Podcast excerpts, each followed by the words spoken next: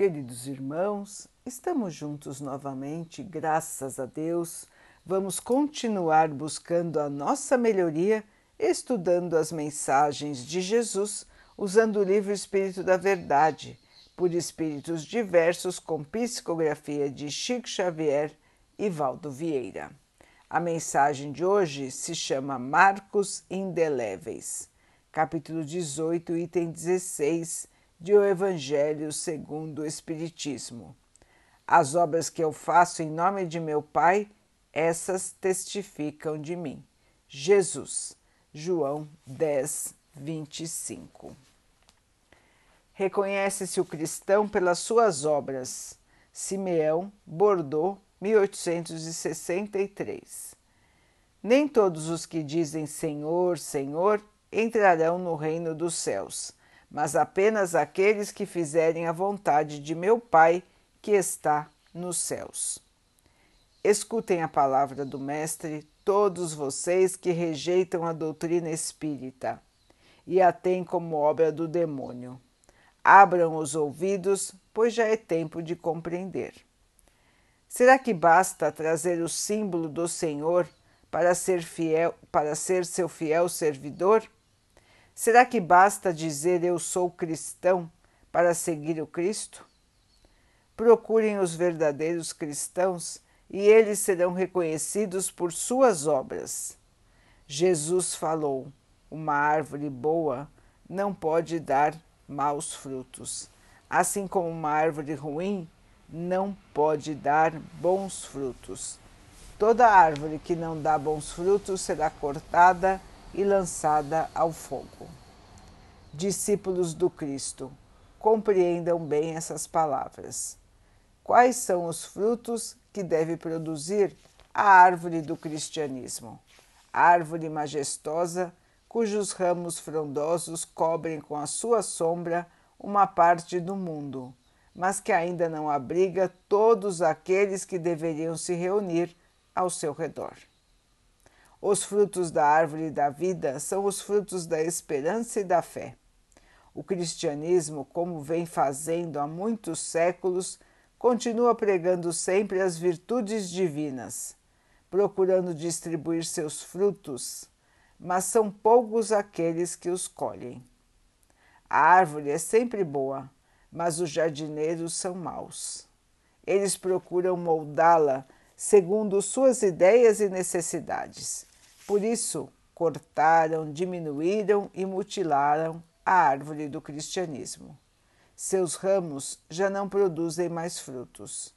O viajante cansado, que sob a sua sombra procura o fruto da esperança, que deveria lhe dar força e coragem, encontra apenas ramos secos que prenunciam o mau tempo. Em vão, ele pede para a árvore da vida que lhe deu fruto da vida. As folhas caem secas aos seus pés. A mão do homem mexeu tanto que ela secou. Abram seus ouvidos e seus corações, meus bem-amados.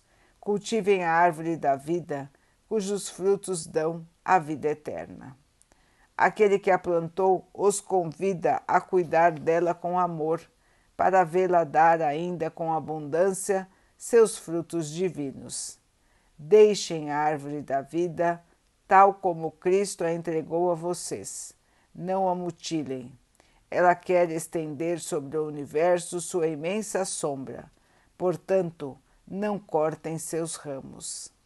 Seus frutos generosos caem em abundância para sustentar o viajante faminto que quer chegar ao fim da jornada não amontoem seus frutos para guardá-los e deixá-los apodrecer, a fim de não servir, a fim de que não sirvam a ninguém. Se muitos são os chamados e poucos os escolhidos, é porque existem os que guardam para si mesmos o pão da vida, como existem os que guardam para si o pão material não estejam entre eles, porque a árvore que produz bons frutos deve distribuí-los para todos. Procurem aqueles que estão famintos e os tragam para a sombra da árvore. dividindo com eles o abrigo que ela oferece. Não se colhem uvas dos espinheiros. Meus irmãos, afastem-se daqueles que os chamam somente para mostrar o lado ruim das coisas e sigam aqueles que irão conduzi-los à sombra da árvore da vida. Jesus disse: Suas palavras não passarão, que nem todos aqueles que me dizem Senhor, Senhor entrarão no reino dos céus, mas só aqueles que fizerem a vontade de meu Pai que está nos céus. Que o Senhor de bênçãos os abençoe, que, os, que o Deus de luz os ilumine que a árvore da vida lhes ofereça seus frutos com abundância. Creiam e orem. Cada trecho do solo demonstra o seu valor na riqueza ou na fertilidade que apresenta. Cada vegetal é tido na importância de seu interior, de sua essência, de seus frutos. Cada animal é reconhecido pelas peculiaridades de importância em sua existência. O Sol constitui para todos os seres fonte inesgotável de vida, calor e luz. A água significa o sangue do organismo terrestre. O fogo, no crepitar da lareira ou na devastação do incêndio, demonstra realmente o seu papel inconfundível no campo imenso da criação. O juiz é respeitado pela integridade de seus sentimentos ou temido pelas manifestações de corrupção a que se acolhe. O professor é acatado de acordo com o grau de competência que lhe é próprio. O médico adquire confiança conforme a sua atitude ao pé dos doentes. O coração materno revela sua íntima excelsitude no trato natural com os rebentos de seu carinho. O filho oferece ao mundo, na experiência direta, diária, a extensão de seu amor para com os pais. A criança, em suas expressões infantis, apresenta invariavelmente o esboço de caráter que plasmou em si mesma em vidas passadas.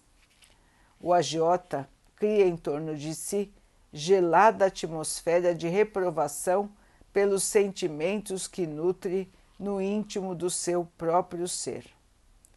O leviano carrega consigo constantemente os prejuízos do nada fazer ou do vício complicando-se na intemperança dos próprios dias. O cético representa onde estiver a aridez da mente hipertrofiada pelo orgulho infeliz. O crente, leal a si mesmo, evidencia o poder de sua fé nas posições assumidas perante os chamamentos do mundo. Enfim, Todas as criações do excelso Pai testemunham-lhe a glória no campo infinito da vida. E cada espírito se afirma bem ou mal, aproveitando-as para subir à luz ou delas abusando para descer às trevas. Como aprendizes do Evangelho, portanto, cumpre-nos perguntar à própria consciência que tem executado na vida como aplicação das bênçãos de Deus. Não nos esqueçamos, segundo a lição do Senhor, de que somente as obras que fizermos em nome do Pai é que serão marcos permanentes de nosso caminho a testificarem de nós. Emmanuel. Meus irmãos, que temos feito? Em nome de nosso Pai. Que temos feito em nome de Jesus? Temos alguma coisa a colocar? Estamos trabalhando pelo bem? Estamos nos esforçando para diminuir a tristeza, a fome, o desespero, a falta de fé, a violência, a agressividade, o preconceito? O que estamos fazendo de bom, meus irmãos? Que podemos guardar em nosso coração e que estará sempre testemunhando de nós, dizendo de nós. Será que estamos trabalhando para Jesus e por Jesus? Ou estamos somente vivendo o dia a dia, preocupados somente com os aspectos da matéria e nos esquecendo que estamos rodeados de seres nossos irmãos que precisam de nós. O egoísmo, a vaidade, o orgulho têm afastado as pessoas. Fecham-se em seu próprio mundo, isoladas em seus divertimentos e esquecem-se dos que estão ao seu redor. Não mais conversam, não mais convivem e acabam por passar os seus dias na ilusão de observar outros, de saber notícias de outros de assistir histórias fantásticas, de jogar sem parar, deixando a mente vazia e passando o tempo sem viver. Muitos na Terra estão passando os dias assim, alheios à realidade isolados da vida. E então, meus irmãos, o tempo vai passando, as oportunidades vão passando e nós deixamos de aproveitar. Nós deixamos de viver a vida em sua plenitude e deixamos de cumprir os mandamentos da nossa própria crença. Quantos e quantos necessitados estão ao nosso redor agora? Quantos precisam pelo menos de um sorriso, de uma palavra agradável, de um estímulo? Quantos precisam de um pão, um copo de leite? Quantos e quantos meus irmãos precisam da palavra de paz, da palavra de amor, da palavra de Jesus? E onde estão os cristãos? Onde estão os que se dizem seguidores do Cristo? Onde estão se escondendo? dentro de seus próprios divertimentos, dentro do seu orgulho, da sua vaidade, do seu egoísmo. É hora, irmãos, de abrir os olhos.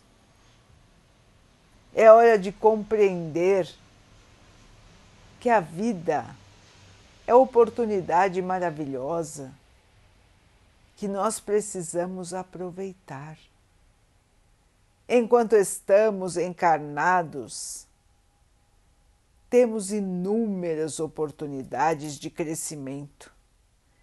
Tudo foi moldado, tudo foi acertado para que nós pudéssemos ter as melhores chances de nos transformarmos. Nós muitas e muitas vezes desperdiçamos o nosso tempo na Terra e só vamos nos arrepender quando chegarmos no plano espiritual, e formos rememorar a nossa vida passada.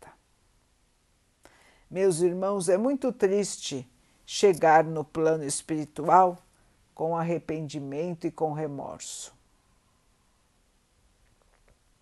Mas infelizmente muitos e muitos seres estão chegando lá assim, por sua própria invigilância. Então, queridos irmãos, vamos abrir os olhos. Vamos lembrar de nosso compromisso maior com o bem. E vamos trabalhar sem preguiça, sem desânimo, sem postergar a nossa obrigação. Meus irmãos, o Cristo conta com cada um de nós nesta jornada de transformação do planeta terreno. Nós somos seus discípulos. Nós somos aqueles que são chamados a levar a sua palavra a todos que estiverem ao seu redor. Será que estamos cumprindo as nossas obrigações? Será que estamos cumprindo o nosso compromisso com o nosso próprio espírito. O compromisso de evoluir, de purificar pensamentos e sentimentos. Meus irmãos, é hora. Se ainda não começamos a trabalhar pelo bem, é mais do que hora. E se já estamos trabalhando, vamos continuar com força, com esperança e com muita fé nós estamos e nós vamos transformar o mundo.